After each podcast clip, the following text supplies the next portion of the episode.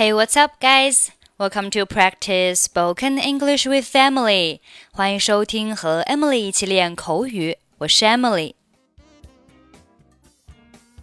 Today's topic is going on business. Now let's listen to the conversation.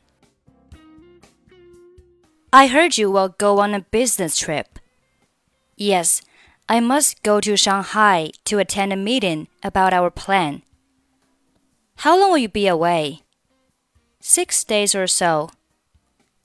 Who will take your place? Harry. He has been assisting me on the plan. Good choice. He is competent for the position. Yes, he is familiar with the plan.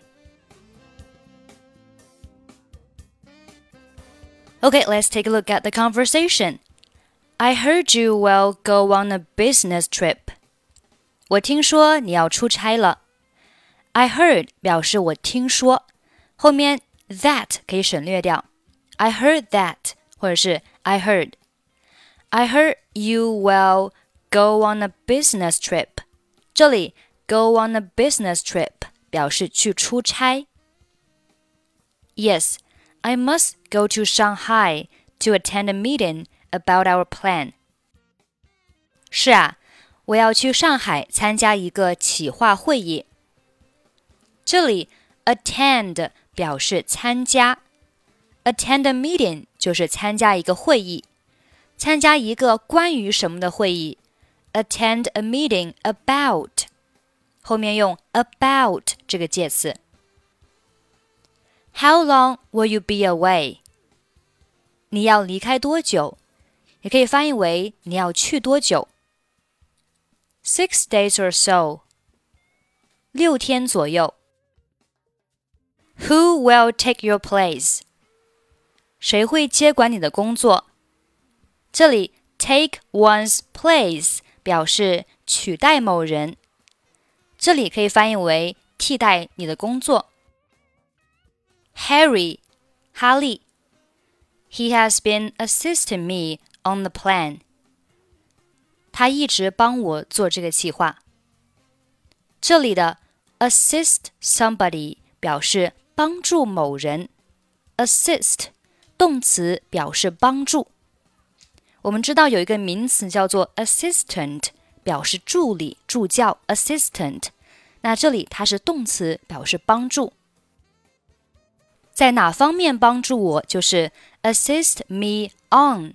我们用介词 on，在这个计划上帮助我，assist me on the plan，在这个项目上帮助我，assist me on the project。我们继续往下看，good choice，good choice，好的选择，这里可以翻译为不错啊，就是说选择 Harry 来接管工作是一个正确的选择，good choice。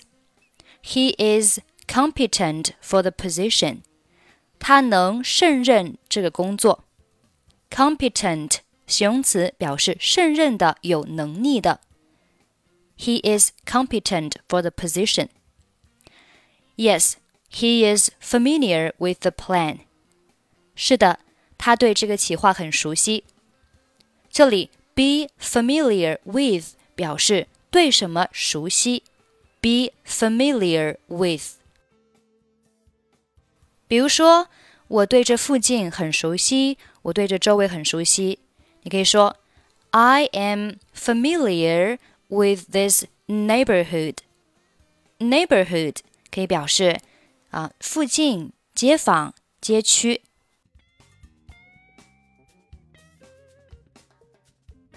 I heard you will go on a business trip. Yes, I must go to Shanghai to attend a meeting about our plan. How long will you be away? Six days or so. Who will take your place? Harry. He has been assisting me on the plan. Good choice. He is competent for the position. Yes, he is familiar with the plan.